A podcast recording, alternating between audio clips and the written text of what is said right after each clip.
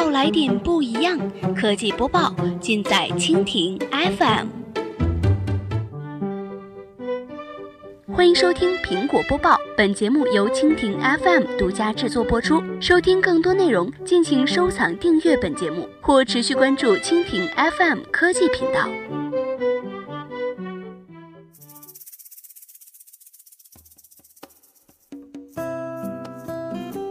大家好，欢迎收听今天的苹果播报。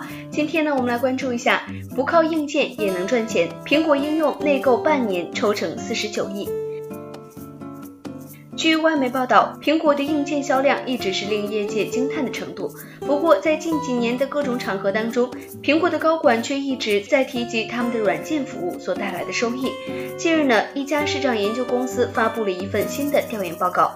报告中显示了苹果在今年上半年仅靠在应用中内付费抽成就获得了四十九亿美元的收入。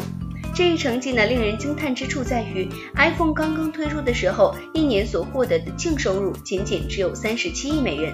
现在呢，苹果单单凭借内付费半年的收入就远远超过了。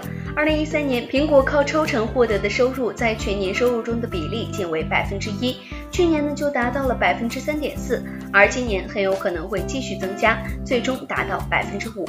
库克上任几年以来呢，苹果受益最大的可以说就是服务业务了。他去年就预计这一部分业务将实现一个巨大的飞跃。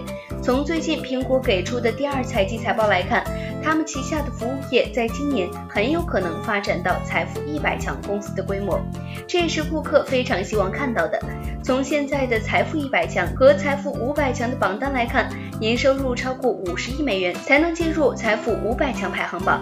而苹果的服务业第二财季的毛收入达到七十点四亿美元，显然还没有办法进入前一百名，但是前五百强已经是绰绰有余了。好了，以上就是我们今天节目的全部内容，感谢您的收听。如果您喜欢我们的节目，可以点击屏幕上方的星星来收藏我们的节目。